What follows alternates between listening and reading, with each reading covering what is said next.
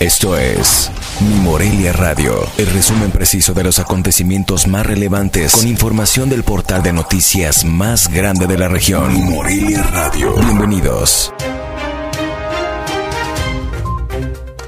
Este es el resumen informativo de este lunes 23 de agosto de 2021.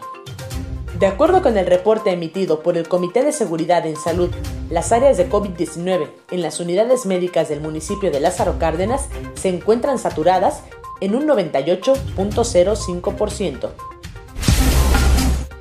Hace aproximadamente cuatro años, Samuel Molina encontró en el tiro con arco un refugio y una manera de sobreponerse emocionalmente a un accidente laboral en Estados Unidos que lo puso en silla de ruedas, a tal grado que ahora el nacido en Apaxingán representará a México y a Michoacán en los Juegos Paralímpicos de Tokio 2020 que iniciarán este 24 de agosto.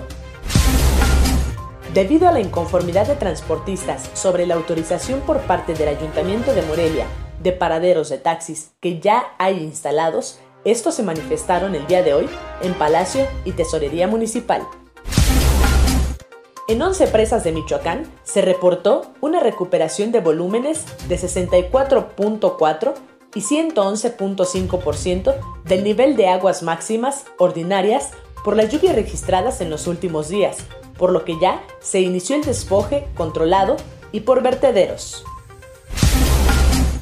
Este lunes el río, a la altura de la colonia Nueva Esperanza en la avenida San Juanito, se desbordó, lo que afectó la calle aledaña con encharcamientos, de acuerdo a los primeros reportes.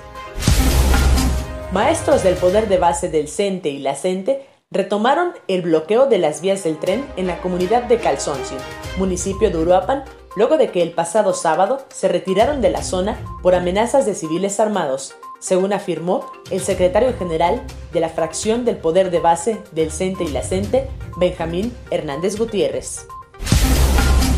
Este lunes se reportaron dos positivos a la variante de preocupación Delta en Apaxingán y en Lagunillas, mismos que se integraron al acumulado de 17 diagnósticos en total identificados en 8 municipios de Michoacán.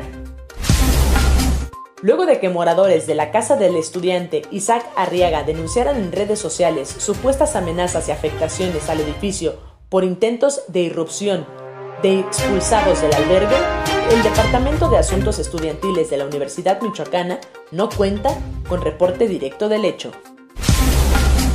Minutos posteriores a las 18 horas de este lunes, partió una manifestación feminista desde el primer cuadro de la ciudad con dirección al tótem denominado Antimonumenta.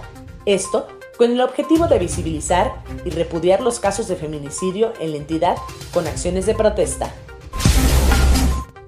Debido a que el 70% de la red carretera del estado está dañada y ante la desaparición de la Junta de Caminos, se debe crear un organismo en la entidad que se encargue de dar mantenimiento a las carreteras, porque son patrimonio de los michoacanos, opinó el presidente de la Cámara Mexicana de la Industria de la Construcción en Michoacán, Antonio Tinoco.